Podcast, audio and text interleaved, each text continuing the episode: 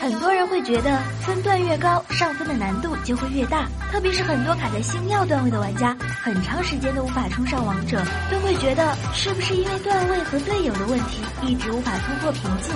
其实，在这个赛季，你只要会几个版本英雄，上分真的很轻松。在游戏中，刺客是很抢手的位置，但很多人也是十足的坑货，因为刺客需要在全局节奏，还要顶着对方输出抓。其中猴子就是个很强的刺客，前期还不是很可怕，后期三棒就能轻松秒杀脆皮。会玩的猴子一打三都不是问题。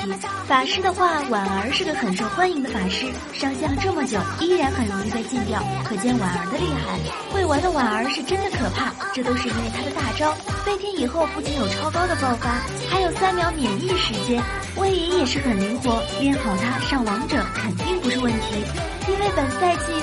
形成，所有射手都迎来了春天，后期完全是双方射手之间的较量。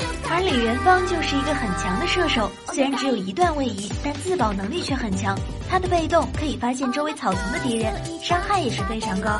还有公孙离，和李元芳不一样的是，阿离的位移十分灵活，每个技能都可以进行位移。